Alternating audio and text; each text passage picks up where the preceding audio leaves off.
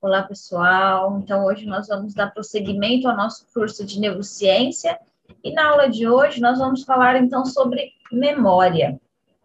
Então, lembrando que na nossa primeira aula nós tivemos uma introdução sobre neurociência, sobre alguns é, pontos importantes que a gente vai utilizar ao longo do curso. E hoje, propriamente dito, nós vamos entrar de fato num assunto é, relacionado com a neurociência. Então, é, se eu perguntar para vocês o que é memória, vocês vão me relatar isso de formas muito diferentes, mas sempre relacionado com o processo de lembrar, de guardar informações é, na nossa cabeça, certo? E, de certa forma, é isso que a memória é. Então, a memória é esse processo pelo qual adquirimos, formamos, conservamos e evocamos informações. E é importante a gente lembrar, a gente comentar que o nosso acervo de memórias faz com que cada ser humano seja único. Então, é como se fosse o nosso acervo pessoal de dados. Quando a gente fala de memória, vocês podem observar, até se vocês forem estudar por livros, por artigos, que em muitos casos eles relacionam, então, a nossa memória com, o processo, é, com a memória de um computador, tá? Então, se a gente pegar um computador, cada computador de cada pessoa tem o seu acervo de dados, certo? E é isso que faz com que esse computador seja característico dessa pessoa. E a mesma coisa acontece quando a gente fala sobre as nossas memórias. Então, pode ser que duas pessoas vivam desde o primeiro momento de vida até o último momento de vida no mesmo ambiente, com as mesmas pessoas, no mesmo trabalho tem uma vida muito, muito, muito parecida. Ainda assim, o acervo de memórias, ou as memórias que cada uma dessas pessoas vai criar, vai conservar, é diferente. Tá? Então, isso faz a memória é uma coisa única e que caracteriza muito uma pessoa em específico. A memória, ela pode ser individual, que então ela está relacionada com a personalidade da pessoa, ou coletiva, relacionada com costumes e cultura. Por exemplo, nós que moramos no Brasil, nós temos costumes e culturas bem característicos nossos, brasileiros, certo? E isso acontece por conta do ambiente que nós vivemos, do ambiente que nós fomos criados, das, do que foi nos ensinado na escola, em nossas casas, nas igrejas, enfim. E é, então, isso é, faz com que tenhamos uma memória coletiva semelhante. E é por isso que nos portamos e temos é, culturas semelhantes, certo? Então, aqui, só exemplificando, a memória ela pode ser coletiva, individual, e aí nós podemos dividir, então, essas memórias em diversos aspectos diferentes, tá? Que nós vamos falar ao longo do nosso curso. A memória, ela é codificada por neurônios, armazenada e codificada por redes neurais. Então, os nossos neurônios que vão captar essas informações, vão processar essas informações e elas vão ser armazenadas. Em algum momento, em algum, vários momentos da nossa vida, essas memórias elas são é, trazidas de volta à tona certo? E tudo isso depende, então, dessa comunicação de neurônios e das redes neurais que compõem cada memória em específico. A memória, ela também ela é modulada por emoções, nível de consciência e estado de humor. Então, é claro que a pessoa que ela está alerta, que ela está acordada, que ela está com um bom humor, que ela está com poucas preocupações naquele dia, ela vai ter essa memória facilitada. Então, é, seja a aquisição, o armazenamento dessa memória. Por outro lado, situações de cansaço, de tristeza e de ansiedade dificultam esse armazenamento, essa nossa memória. Isso a gente consegue ver plenamente no nosso dia a dia, certo? Então, vocês, se vocês estão num dia bom, vocês conseguem estudar, vocês conseguem aprender, vocês conseguem entender aquele conteúdo muito mais fácil e memorizar todas aquelas informações. Por outro lado, se foi um dia cansativo, em que você não está bem, que você não está disposto, e você tem que estudar no final do dia, onde já você já realizou inúmeras atividades, essa aquisição e armazenamento de memória vai ser muito prejudicada. Então, provavelmente, você nem vai se lembrar daquele assunto que você estudou nesse, né, nessa situação. E a memória humana, ela é parecida com os demais mamíferos, no que se refere aos mecanismos neurais. Então, as vias neurais, as áreas encefálicas responsáveis pela aquisição de memória em seres humanos e nos mamíferos, ela é semelhante. Mas essas memórias, elas se distinguem em questão de conteúdo, certo? Exatamente por, por conta desse cunho emocional que eu comentei com vocês. Então, a gente sempre é, carrega nossas emoções com essas emoções, as nossas memórias com essas emoções. Isso não acontece nos demais mamíferos, certo? Então, por isso que esse conteúdo é bastante variável quando comparada. Mas a gente usa muito modelos animais para estudar memória. Por quê? Porque eles têm essas vias que são bastante semelhantes, então isso possibilita é, essa utilização dos animais. É, a gente tem que comentar também que a nossa memória ela não é sempre fidedigna ao acontecimento, certo? Então, muitas vezes, no processo de aquisição e de, de armazenamento e formação de memória, coisas triviais vão ser descartadas, enquanto que fatos irreais podem ser incorporados a essa memória.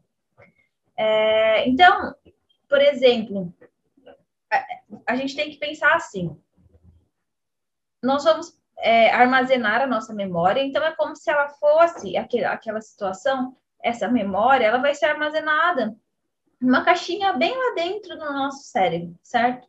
Então, Vamos pensar no acontecimento da sua infância. A primeira vez que você foi na praia. Então, você foi na praia. Claro que foi uma situação é, importante, legal, de felicidade.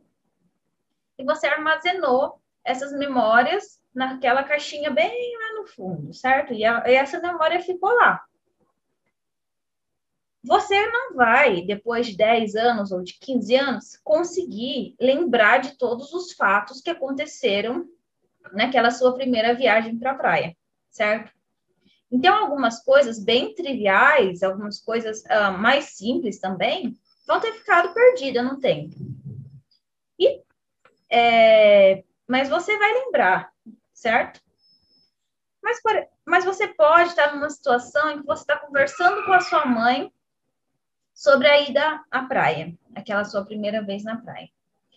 E para sua mãe, a memória que ela tem daquele dia vai ser diferente da sua, certo? E vocês estão conversando depois de 15 anos. Então, nesse momento que vocês estão conversando, essa informação ela vai sair dessa caixinha e ela vai vir para a área mais, uh, mais é, cortical, mais é, frontal do seu cérebro, para que você relembre e que você fale, discorra sobre o evento. Mas, como eu disse para vocês, cada pessoa armazena as memórias de forma diferente. E a sua mãe vai ter uma lembrança diferente de, da sua. E ela vai comentar que naquela primeira vez que você foi na praia, você bebeu água do mar e isso fez com que você passasse mal. Então, você teve vômito, você teve diarreia. Na sua memória, essa informação não tinha sido gravada. Mas na da sua mãe, foi. Porque para ela foi um fato muito importante, certo? Ela ficou preocupada, ela teve que ligar para o médico, ela teve que comprar remédio para você. Mas, bom, então essa sua memória veio para saiu da caixinha e está na região mais cortical, mais de fora, a gente pode dizer assim. E a sua mãe fez esse comentário. A partir de agora, esse comentário da sua mãe, ele vai ser incorporado na sua memória. Então, você vai incorporar esse fato de que você ficou doente, enfim, e essa memória vai voltar para a caixinha e vai voltar a ser armazenada. Uma próxima vez que você recorrer a essa memória, esse fato que a sua mãe acrescentou, ele vai fazer parte da sua memória. E qual é o que é interessante a gente pensar sobre isso? Que muitas vezes a gente pode incorporar alguns fatos irreais. Então, a sua mãe comentou esse fato que você ficou doente, mas ela pode ter se confundido, certo? Ela pode ter esquecido alguns detalhes e, na verdade, você não ficou doente nessa vez que vocês foram na praia, mas você ficou doente numa vez que vocês foram numa viagem para o campo, estava frio, e por isso você teve um resfriado forte. Mas, como a sua mãe contou esse fato, esse fato foi incorporado. Então, isso acontece muitas vezes com a nossa memória.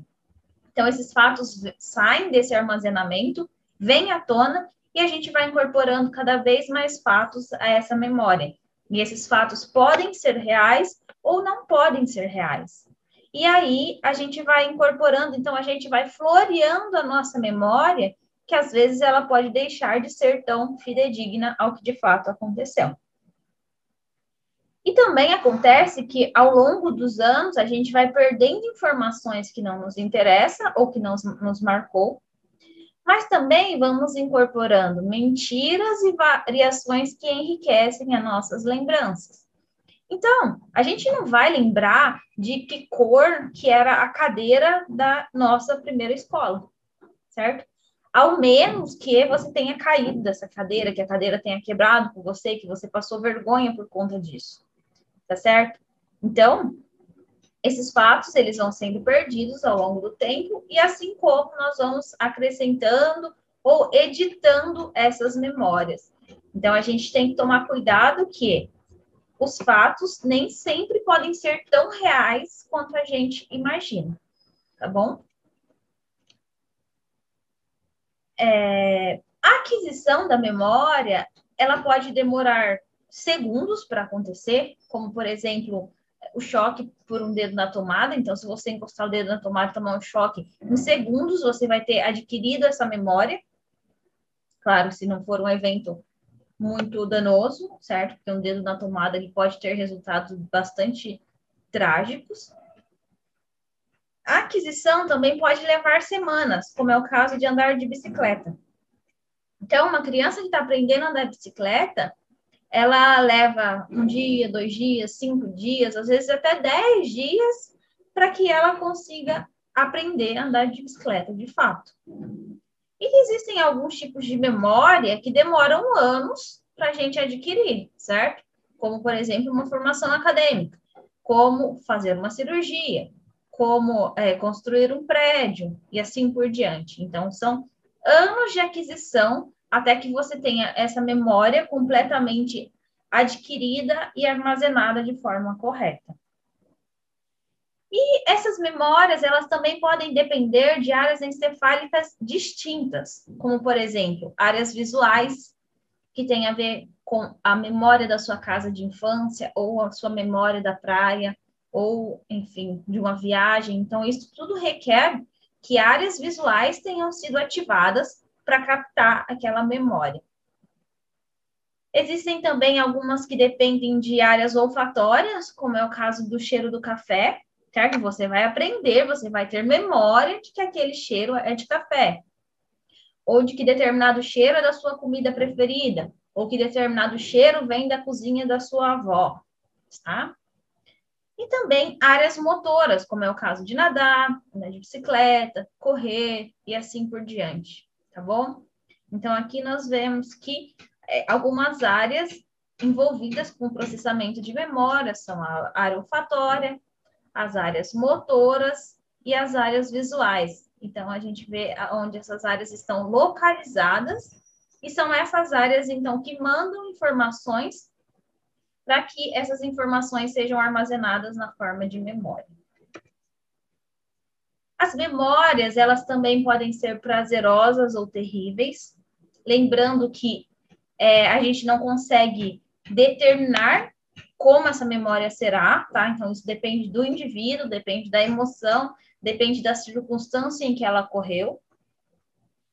A memória ela também pode ser resultado de associação entre memórias pré-existentes, ou ela não requerer nenhum conhecimento prévio. Então, você pode armazenar uma memória na primeira vez que você aprender a fazer aquilo, certo? Na primeira vez que alguém te ensinar, você já pode armazenar essa memória, independente de você já ter conhecimento daquilo ou não. E ela também pode ser uma mescla de informações e sensações sem lógicas associativas. Por exemplo, nós temos uma capacidade bem é, conhecida de armazenar sonhos. Então, os sonhos, eles ficam na nossa memória, mesmo depois da gente ter acordado, por alguns dias, semanas, às vezes anos, mesmo aquilo não sendo uma coisa real, não fazendo nenhum sentido, tá certo? Então, a gente divide a memória em alguns tipos e a gente vai entender um pouquinho qual é a diferença entre esses tipos de memória, para que, que elas servem, como é que a gente utiliza ela no nosso dia a dia.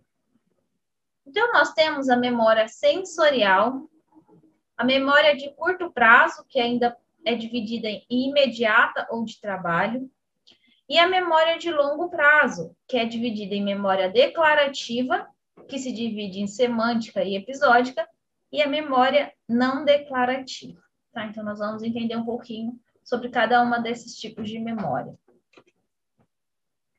Tá? Então, a memória de longo prazo, ela se a memória declarativa, ela é uma memória do tipo consciente, está relacionada com fatos e eventos.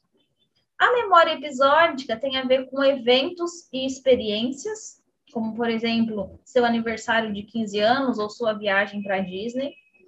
Enquanto a memória semântica tem a ver com fatos e conceitos, como por exemplo, o país onde você vive, a cidade que você vive, é, características da escola que você frequenta ou da faculdade que você frequenta, tá? E por outro lado, nós temos a memória não declarativa ou procedural, procedural, que ela é inconsciente. Então tem relação com tarefas e habilidades. Então, você não sabe como que você é, armazenou sua memória de andar de bicicleta, mas você sabe andar de bicicleta. Você armazenou esse tipo de memória, ela tem a ver com é, procedimento, então uma tarefa, uma habilidade, e é por isso que ela é inconsciente, certo? Uh, e aí que, no, novamente, o tempo de, de armazenamento de cada um dos tipos de memória, então nós temos a memória sensorial, que se armazena por aproximadamente 3 segundos, então é alguma coisa que você sente e já esquece, já essa memória deixa de existir. Nós temos a memória de curto prazo, que tem uma duração de aproximadamente 30 segundos, e a memória de longo prazo, então, que ela dura anos, ou às vezes a vida inteira, certo? E aqui nós vemos que as memórias, por exemplo, a memória explícita, tem relação com essas áreas que estão pintadas de azul e de rosa. Tá? Então, a memória explícita, ela requer uma área encefálica bastante grande para ser processada e armazenada. Enquanto, por outro lado, nós temos essa memória implícita, que tem relação, então, com as áreas em amarelo e também em cor-de-rosa. Enquanto que a memória de curto prazo está mais relacionada, então, aqui com a região em verde, que é o nosso córtex pré-frontal. Ok? Então, agora vamos falar, então, sobre um pouco de cada uma dessas memórias, tá? Então, a primeira tipo é a memória de trabalho. Essa memória, ela é crucial no momento da aquisição e evocação de qualquer tipo de memória. Então, ela mantém a informação disponível enquanto ela está sendo percebida ou processada. Então, o que é a memória de trabalho? A memória de trabalho é aquilo que permite a gente começar e terminar uma tarefa, como, por exemplo, escrever certo? Você tem que escrever uma dissertação, uma resposta na sua prova. Então, você vai pegar o lápis e vai escrever. Você não precisa ficar pensando como é que você escreve. Então, você vai escrever. Então, você tem que pensar na resposta, certo? Mas você não tem que pensar como escreve. Você simplesmente pega o lápis e vai. É, isso e essa memória que permite que você comece a sua dissertação e acabe. Então, no meio do caminho, você não tem que parar respirar e pensar como é que eu escrevo mesmo. Senão, essa atividade ficaria prejudicada, comprometida. Provavelmente você nem conseguiria finalizá-la, certo? Então, é esse é o papel da memória de trabalho. Essa memória, ela é sustentada pela atividade neuronal do córtex pré-frontal, interação com o córtex entorrinal, hipocampo e amígdala, tá? Então, todas essas regiões encefálicas estão é, participantes desse tipo de memória, mas a gente tem que dar é, enfoque, então, para o córtex pré-frontal, que é uma região muito importante para essa memória de trabalho. Essa memória, ela não deixa traço, então, ela depende da atividade neuronal naquele momento. Então, é, depois que você termina a sua tarefa, então, esse tipo de memória desaparece, você não precisa mais pensar nela e você parte para uma outra atividade que requer uma outra memória de trabalho. Então, é como se ela fosse instantânea, tá? Então, ela perdura por aquele tempo que você precisa executar aquela tarefa. Pacientes com esquizofrenia, eles têm prejuízo na memória de trabalho. E por quê? Isso é fácil da gente entender porque a gente sabe que o córtex pré-frontal é uma região que está com funcionamento alterado na esquizofrenia. Então, a gente tem é, déficit de dopamina nessa região no, no, no, nas, no, nos casos, nos pacientes com esquizofrenia, tá? Então, isso ajuda a gente a entender por que, que eles estão, têm esse tipo de prejuízo. E isso faz com que esses pacientes tenham uma distorção da percepção e alucinações. Então, esse processo de memória de trabalho comprometida por conta dessa disfunção do córtex pré-frontal tem relação com esse tipo de sintomas que a gente observa na esquizofrenia. Então, aqui a gente observa o que eu falei para vocês, que o córtex pré-frontal é uma região de extrema importância para memória de trabalho. Ela é caracterizada por é, armazenamento temporário, ela é, manipula as informações através de é, informações visuais, auditivas. Então, se, por exemplo, você está executando a sua tarefa e alguém vem e fala com você, você desconcentra e você, às vezes, não consegue terminar. Por quê? Porque essa memória de trabalho, ela sofre influência externa de estímulos visuais e auditivos. É, é, é, é, a memória de trabalho, ela depende, então, do foco e da atenção, tá? Então, você tem que estar focado para realizar esse tipo de tarefa, então, essa memória requer essas características.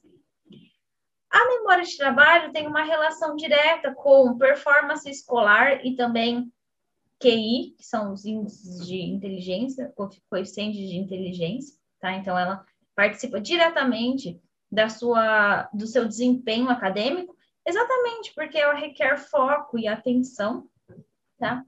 E a memória de trabalho, ela pode ser fortalecida através de exercícios. Então, você consegue é, se controlar ou se ou praticar uma tarefa para que você se torne melhor nela. E a memória de trabalho é esse tipo de tarefa, certo? Bom, então agora nós vamos para a memória de curto prazo, que é uma memória que ela tem duração de 30 minutos até 6 horas, tá? Então, é uma memória que ela acontece num tempo pré-determinado, podemos dizer assim. A memória de curto prazo, ela mantém informação comportamentalmente disponível durante as horas, enquanto a memória de longa duração não adquiriu a sua forma definitiva. Então, é assim, a memória de curto prazo, ela pode virar memória de longo prazo, mas não é toda memória de curto prazo que vai virar memória de longo prazo, tá certo? Então, assim, para que a memória chegue a longo prazo, ela tem que ter passado por curto prazo, mas não obrigatoriamente toda memória de curto prazo vai se tornar memória de longo prazo. O processamento é paralelo ao, ao processamento da memória de longa duração, e ambas são processadas nas mesmas regiões encefálicas, que é o caso do hipocampo, córtex entorrinal e córtex parietal. E aqui eu coloquei para vocês a Dolly do filme Procurando Nemo.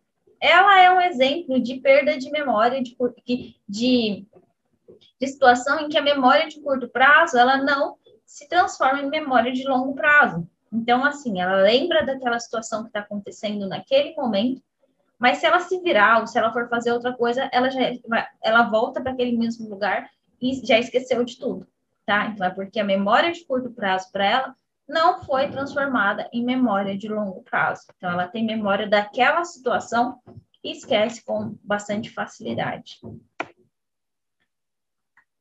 Alguns agentes farmacológicos específicos para funcionalidade e eficácia de sistemas enzimáticos e neuroreceptores prejudicam a memória de curta duração, sem afetar a memória de longa duração. Então, na região do hipocampo, nós temos algumas vias importantes para essa memória de curto prazo, como é o caso da PKA, MAP-kinase ERK1 e 2, é, JUNC e P38. E essas vias, elas estão relacionadas com ativação de receptores glutamatérgicos.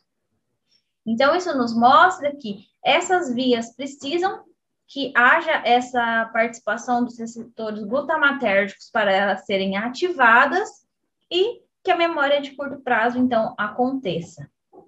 Por outro lado, não é necessário na memória de curto prazo a participação das vias canquinase 2 e PKC tá certo? Então, essas vias, elas têm relação com a memória de longo prazo. Isso nos deixa entender que essas vias, como por exemplo da PKA, da ERC, elas são vias que acontecem de forma mais rápida, tá? Porque ela na memória de curto prazo ela tem uma duração determinada. Então, esses processamentos, essas cascatas de sinalização acontecem em um tempo menor do que essa dessas vias, que estão relacionadas com a memória de longo prazo, que demora mais tempo para ser processada e armazenada. Outro exemplo é, cinematográfico de memória, de perda de memória ou de é, é, existência apenas de memória de curto prazo é esse filme, que é como se fosse a primeira vez, certo? Vocês devem lembrar que ela sofreu um acidente então, ela só se lembra de, do que acontece em 24 horas. Então, a partir do momento que ela vai dormir, ela esquece tudo que aconteceu naquele dia. Então, é como se no novo dia, no dia seguinte, tudo fosse novo para ela, tá? Então, ele tem que ficar lembrando ela de quem é ela, do que aconteceu, de quem é ele, do relacionamento deles, etc. Então, isso é outro exemplo de situação onde se, ó, só se existe memória de curto prazo, sem que essa memória de curto prazo se torne uma memória de longo prazo. Então, como eu já, já adiantei para vocês, a memória de longo prazo, ela requer cascata de eventos moleculares que dura várias horas e está suscetível a diversas influências, tá bom? Então, aqui nós conseguimos ver um pouco do, do circuito que está relacionado, então, com esse armazenamento da memória de longo prazo, que tem, que tem relação com os corpos, mamila, corpos, corpos mamilares, é, o trato mamilo-talâmico, que passa informação para a região do tálamo, para o giro do símbolo, para o giro para hipocampal, para o córtex entorrinal, para que essa memória, então, seja armazenada de forma definitiva, tá? A gente, ela não, ela pode não ser tão definitiva assim, mas a gente é, entende que ela fica armazenada por um tempo maior, enfim, ela poderia, pode vir a ser definitiva. É, então, como eu falei para vocês, esse processamento ele tem a ver com o circuito. E algumas estruturas importantes desse circuito são a região CA1 do hipocampo, o córtex entorrinal, o giro denteado do hipocampo e a região CA3 hipocampal, tá? Então, aqui vocês conseguem ver a região CA1, CA3, o giro denteado e o córtex entorrinal, que fica aqui bem próximo do hipocampo, que é por isso que esse circuito acontece é, entre essas duas estruturas, principalmente. Então, Se vocês tiverem que guardar uma informação sobre memória, é hipocampo, tá? Sem hipocampo não existe memória. Então, ele é a principal região envolvida com memória, tá? Então, isso, espero que vocês não esqueçam disso nunca na vida de vocês. Então, sempre que a gente pensar em memória, tem que lembrar de hipocampo. É claro que o hipocampo não é importante só para isso, e sozinho ele também não consegue processar todas as informações de memória, mas ele é a principal estrutura quando a gente pensa em memória, principalmente a memória de longo prazo. É, então, como eu falei para vocês, ele não é uma estrutura única, então não, não, adianta, é, não depende exclusivamente do hipocampo esse processamento e armazenamento da memória de longo prazo, porque tem envolvimento da amígdala, do córtex entorrinal, córtex pré-frontal e também o córtex parietal.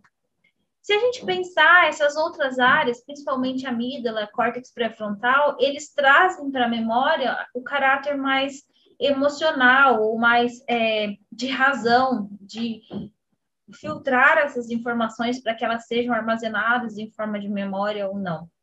Tá? E essas memórias, então, elas vão chegar no hipocampo e elas ficam armazenadas nele.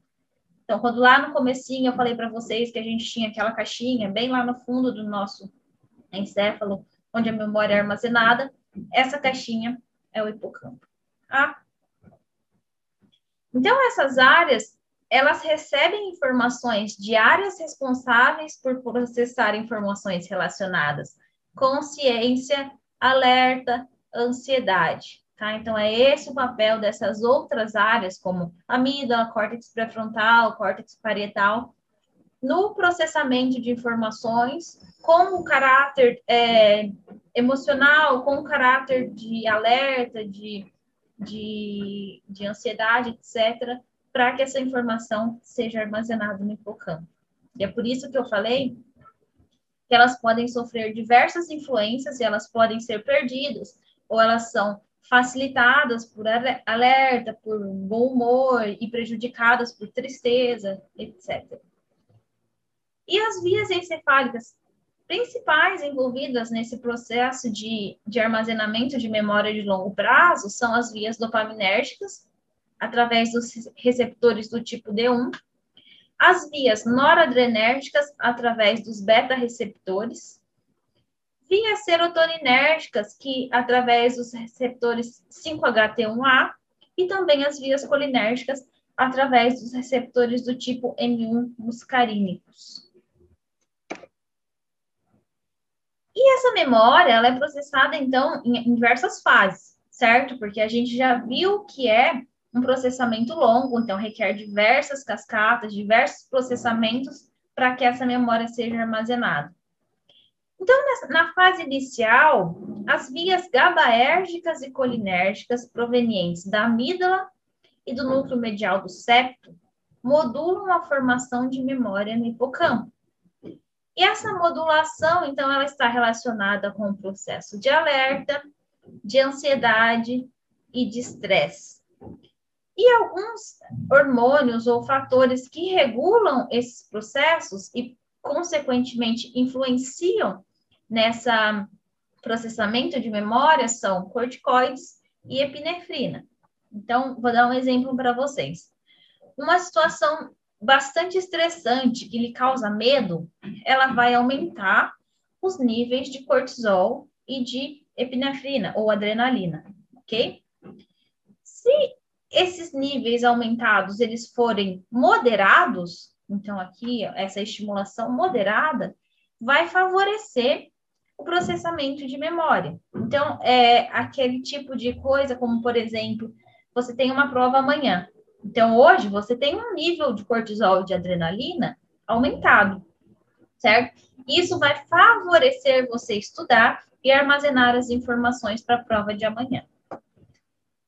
Porém, uma hiperestimulação, ou seja, níveis de cortisol e de adrenalina muito maiores do que o basal, eles vão, eles vão, eles podem prejudicar e até impedir essa formação dessa memória de longo prazo.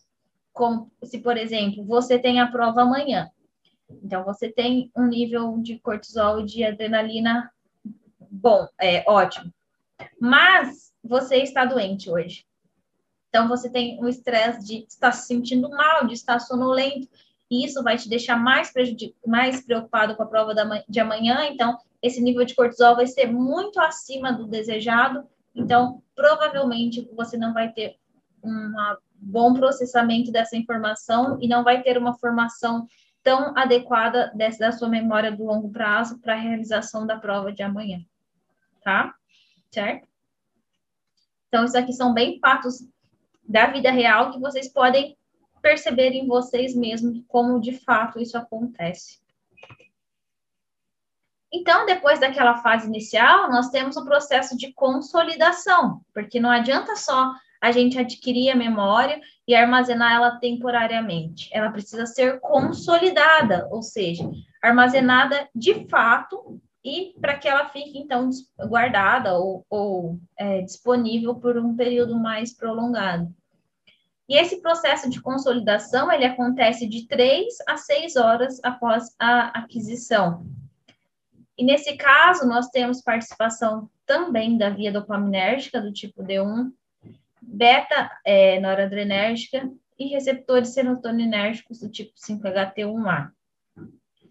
E é nesse processo que tem, então, a avaliação afetiva e do estado de humor, tá? Então, esses processos de, é, sei lá, você vai colocar sua emoção sobre elas para ver se aquilo é uma coisa que, de fato, merece ser armazenada, ser guardado para você, ou então se o seu nível de, de ansiedade está muito alto, então talvez isso vai prejudicar essa sua, esse armazenamento dessa informação. Então, essa, essa parte mais emocional tem a ver com o processo de consolidação, tá certo?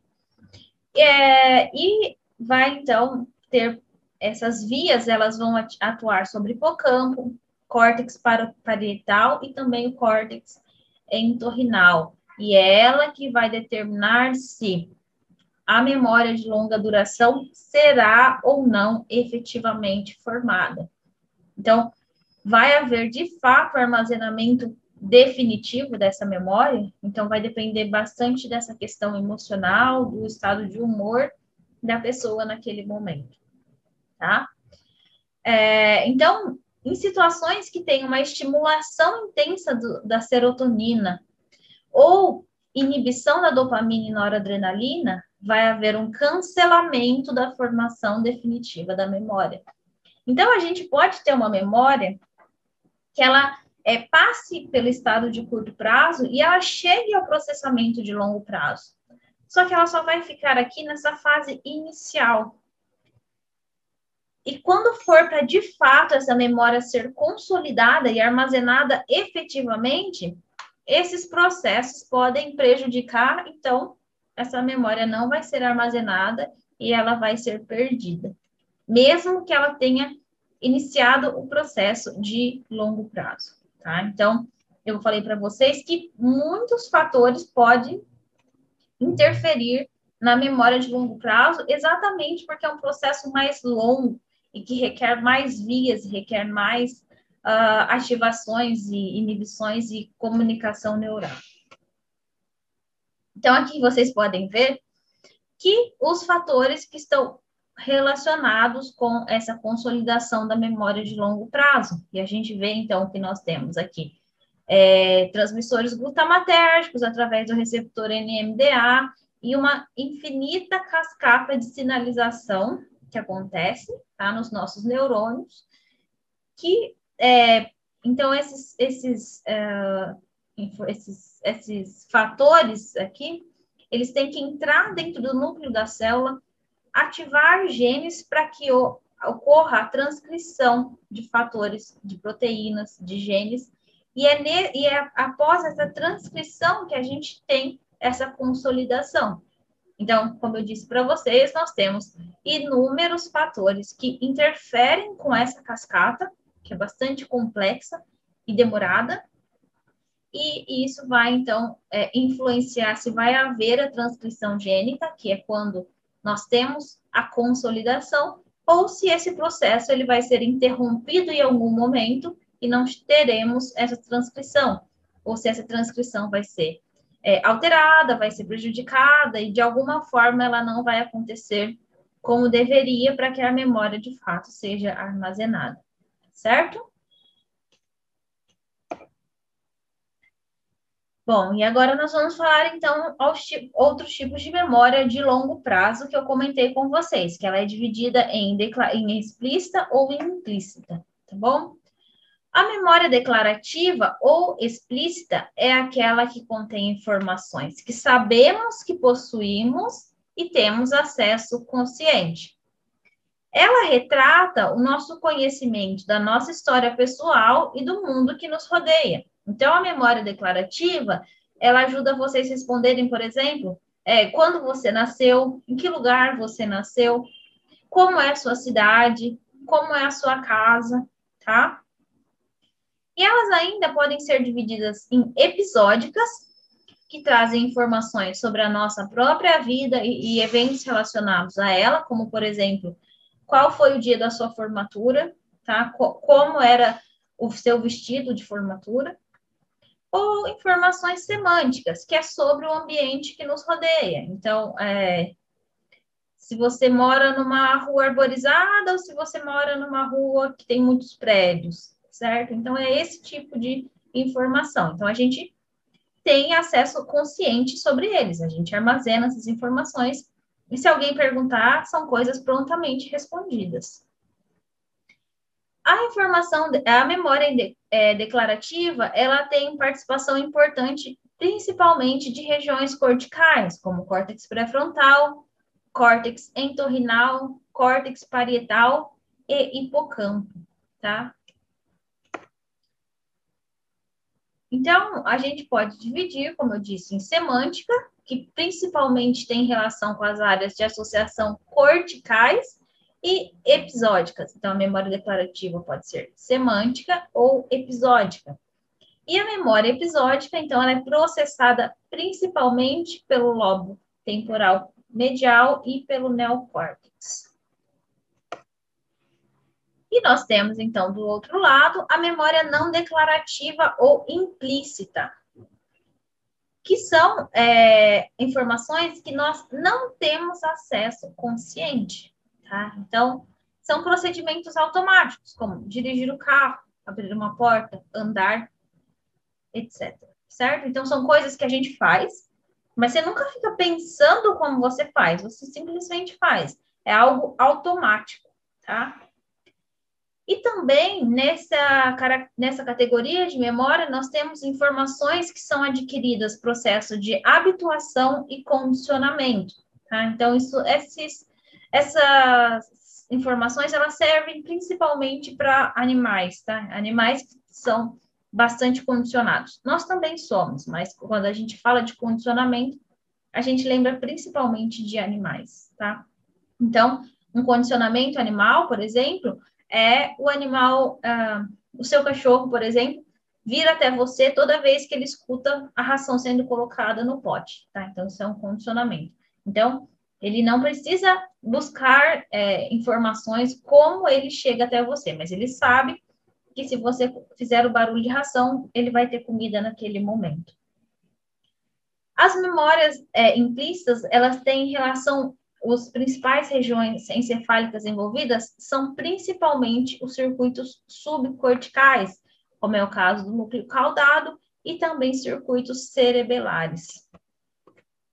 Então, aqui nós temos a memória não declarativa, que ela é de procedimento, então, que tem a relação com a região do estriado, tá? E, e ela é caracterizada por habilidades e, al, e hábitos, como tocar o instrumento. Você não precisa pensar como você toca o violão, você toca, certo?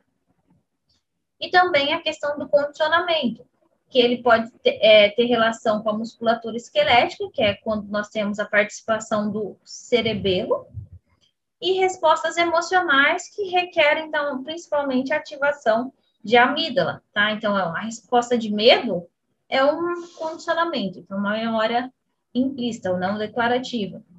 O animal salivar, se ele houve barulho que relaciona com alimentação, então requer ativação do cerebelo e é uma resposta de condicionamento também.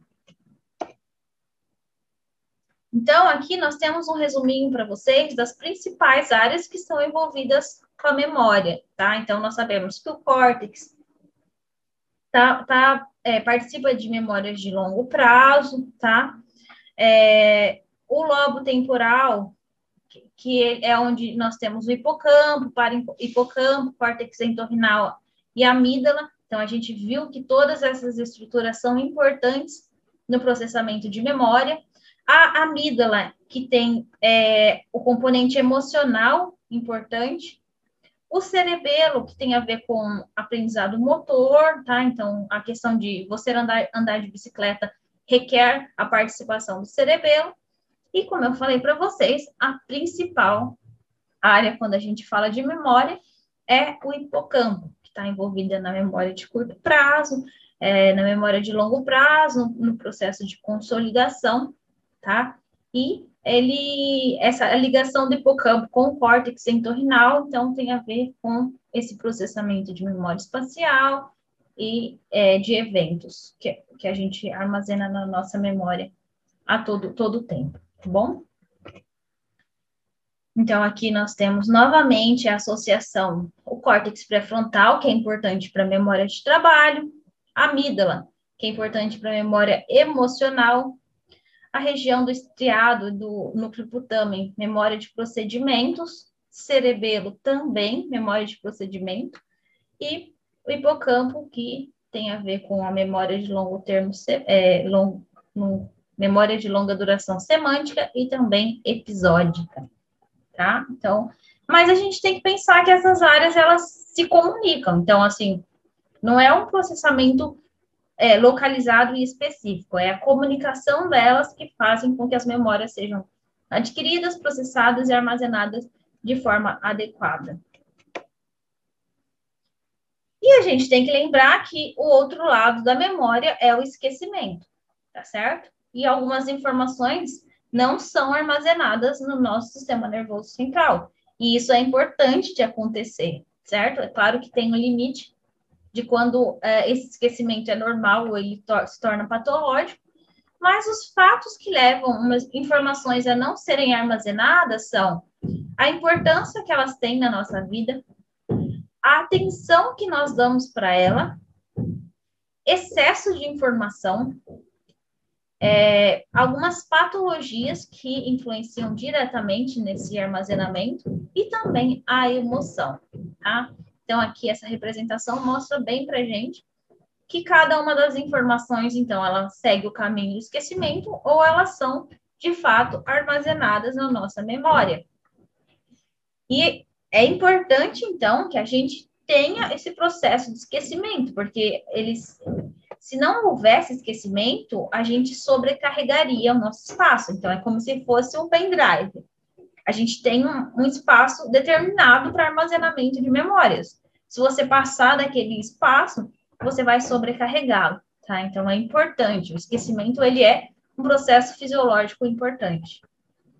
Manter detalhes excessivos pode ser prejudicial para o indivíduo. Então a gente acha que ah, se uma pessoa ela tem uma memória fantástica, isso é benéfico para ele?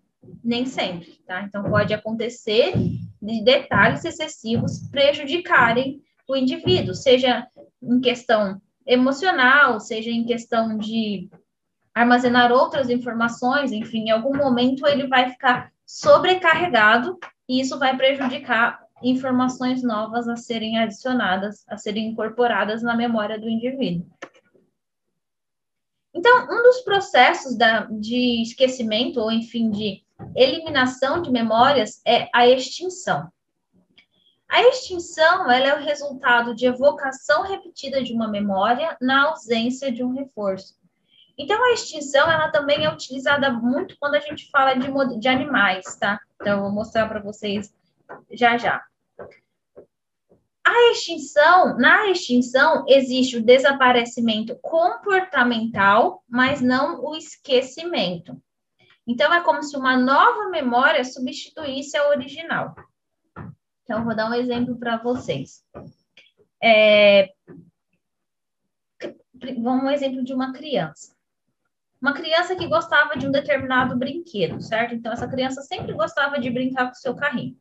Então, a memória que ela tem daquele carrinho é de brincadeira, é de algo positivo.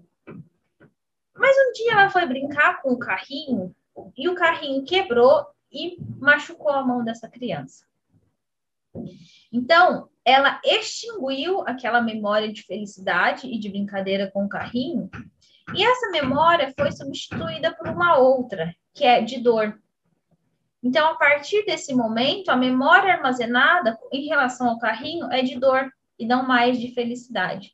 Então, isso vai influenciar diretamente no comportamento dessa criança. Então, essa criança provavelmente não vai mais querer brincar com aquele carrinho, ou pelo menos por um tempo, tá?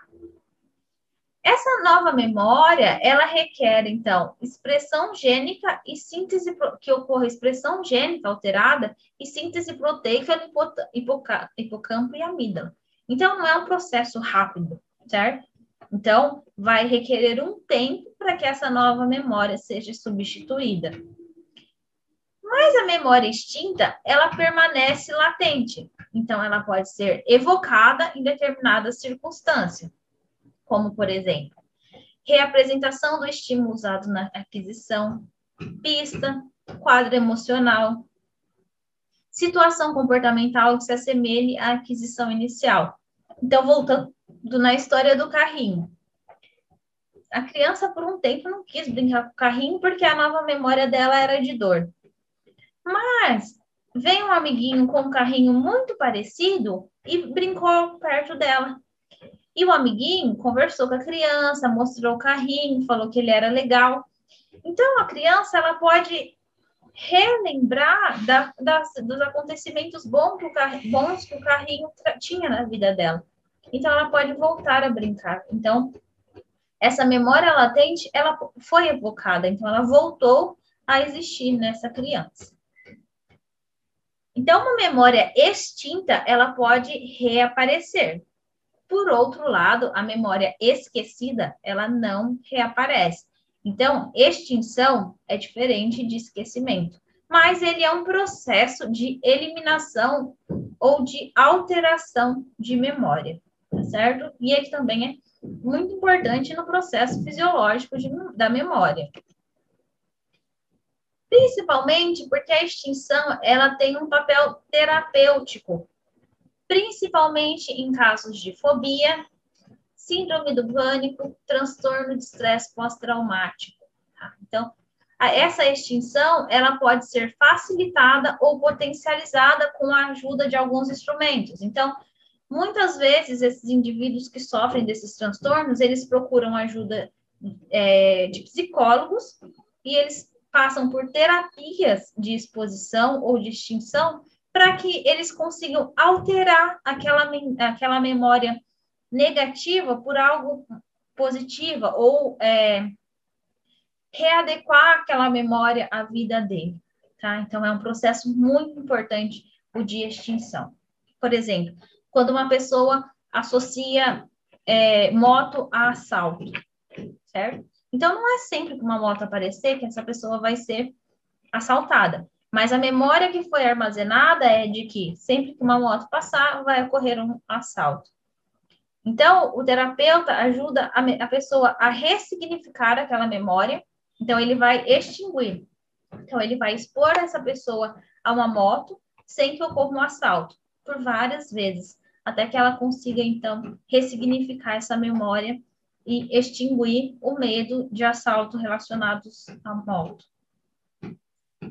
É, também é um processo importante para que haja uma supressão ou inibição de determinada memória considerada prejudicial, como, por exemplo, algum trauma que aconteceu. Então, uh, aquele determinado ocorrido, ele precisa ser extinto para ser ressignificado, é, transformado por uma nova memória que não tenha tanto prejuízo para a vida desse indivíduo. E quando a gente fala desses processos, então a gente fala de, é, da participação importante do córtex pré-frontal e do hipocampo, Porque é o córtex pré-frontal que dá muito significado para as coisas, tá? Então, o córtex pré-frontal ele é muito importante para que a gente signifique e ressignifique as nossas memórias, que então vão ser armazenadas lá no nosso hipocampo. E esse processo de extinção, como eu falei para vocês, ele é muito utilizado em procedimentos experimentais em, em, laboratórios, principalmente quando a gente quer estudar memória, medo. Então, como é que a gente faz esse procedimento de, de extinção? Esse, esse experimento aqui, ele é chamado de medo condicionado ao contexto. Então, o animal, ele é, ele é, ele é colocado numa caixa, e nessa caixa, ele vai receber um som, e após o som ser emitido, ele vai receber um choque nas patas.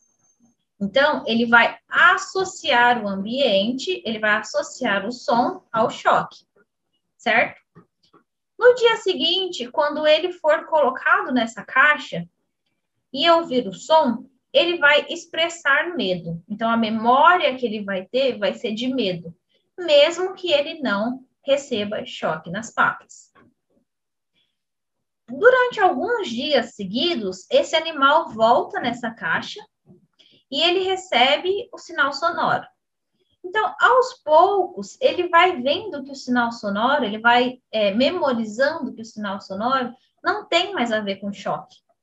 Então, a resposta de, de medo dele, a memória de medo, ela vai sendo extinta. Até que num dia seguinte, vamos supor, no quinto dia de exposição, esse animal ele não vai mais apresentar o, a, o, a resposta de medo, porque ele vai ter extinguido o, aquela memória de medo que ele adquiriu nesse primeiro momento. Tá? Então, isso também acontece com a gente, e como eu já falei, ele tem um papel terapêutico importante, principalmente em alguns transtornos mentais bastante é, graves e que prejudicam muito a vida dos pacientes, certo? E diferente da extinção, nós também temos amnésia. Amnésia é a falha ou a perda da memória, principalmente declarativa. Porém, em casos mais graves, também pode haver a memória, a perda de memória não declarativa. Mas, no geral, a amnésia é caracterizada pela perda da memória declarativa. Essa amnésia, ela pode ser anterógrada, que, no caso, a impossibilidade de armazenar novas informações de forma duradoura. Então, esse indivíduo, ele não se lembra do ocorrido por mais de breves instantes, que é o caso da Dori, que a gente comentou lá no começo. E nós temos também a amnésia retrógrada, que impede que lembranças de fatos e, de fatos e eventos que aconteceram antes do início da patologia ou daquela situação sejam lembrados, certo? Então, aqui, essa imagem ajuda bem a gente a entender. A amnésia retrógrada, você não consegue lembrar de coisas antigas, mas você pode formar novas memórias. Por outro lado, a amnésia anterógrada, você pode relembrar coisas antigas, memórias passadas, mas você não forma novas memórias, certo? E a amnésia, ela pode ser resultado, então, de doenças ou traumas. Traumas, uh, que eu digo físicos mesmo, batidas, lesões, esse tipo de acontecimento. Então, a depressão, ela é o caso mais comum de amnésia, porém, ela é menos grave. Por quê? Nesse caso, em geral, não há dano neuronal. Então, a amnésia acontece enquanto o paciente está naquele quadro mais grave de depressão sendo que depois do tratamento ele se recupera e ele tem acesso à memória, ele volta a ter um processamento de memória adequado. Por outro lado, no caso das demências, é, esse, essa, essa amnésia ela geralmente é mais duradoura e progressiva, tá? Então é o caso da doença de Alzheimer. No caso da doença de Alzheimer, é, nós sabemos que um dos principais sintomas é a perda de memória, e essa perda de memória ela é progressiva.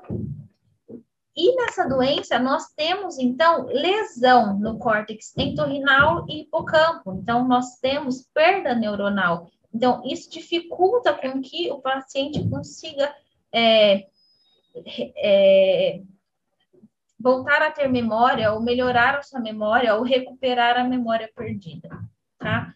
E nós temos, então, nesse caso, perda das memórias declarativas. Na doença de Parkinson, em situações de doença avançada, também há amnésia. Em outras situações, como por exemplo, dependência crônica de álcool e cocaína, AVC e traumatismo craniano, em algumas doenças metabólicas, como essa síndrome de Creutzfeldt de Jacob e doença de Pick. A amnésia, ela também pode ser causada episodicamente, certo? Como, por exemplo, excesso de álcool. Então, nesse caso, o indivíduo tem uma perda de memória, então ele não se lembra do que aconteceu no momento em que ele estava, é, estava é, consumindo álcool em excesso, então ele vai ter uma perda de memória bem pontual, mas isso volta depois que ele se recuperar, certo? Mas no caso de uso crônico de álcool, essa perda de memória, ela não, essa amnésia, ela não, pode não ser temporária, então ela pode acontecer é, de forma duradoura e crônica na vida do, do, do indivíduo. E eu falei para vocês lá no comecinho que a memória é o que é, forma, é, uma, é, uma, é o que nos forma, é o que nos identifica. Então, essa amnésia, principalmente nessas doenças, nessas demências, elas levam consigo, basicamente, a essência dos indivíduos, certo? Porque a memória é aquilo que nos identifica, é aquilo que nos diferencia, é a nossa marca registrada. Então, o indivíduo que ele tem perda de memória, que ele tem essas amnésias crônicas, é, progressivas e permanentes, ele perde muito da sua essência. Então, é, eu particularmente considero a doença de Alzheimer uma das doenças mais terríveis que existe, porque o indivíduo ele está vivo, ele tem saúde, mas ele não tem ideia de quem ele seja, ele não tem ideia de quem são as pessoas que o servem. E a gente sabe que ainda hoje, mesmo com todo o avanço da ciência, mesmo com tudo que a gente já sabe sobre essa doença, a gente ainda não consegue é, recuperar esses pacientes. Então, esses pacientes não conseguem recuperar sua memória, esses pacientes não conseguem recuperar qualidade de vida. Então, é, é uma coisa, é uma doença bastante triste, que requer bastante estudo e empenho para que essas pessoas, então, não percam, ou para que essas percas sejam minimizadas, certo? Bom, pessoal, por hoje é só. Agradeço novamente vocês pela participação. É, e nos vemos então na nossa próxima aula, certo? Um abraço e até lá.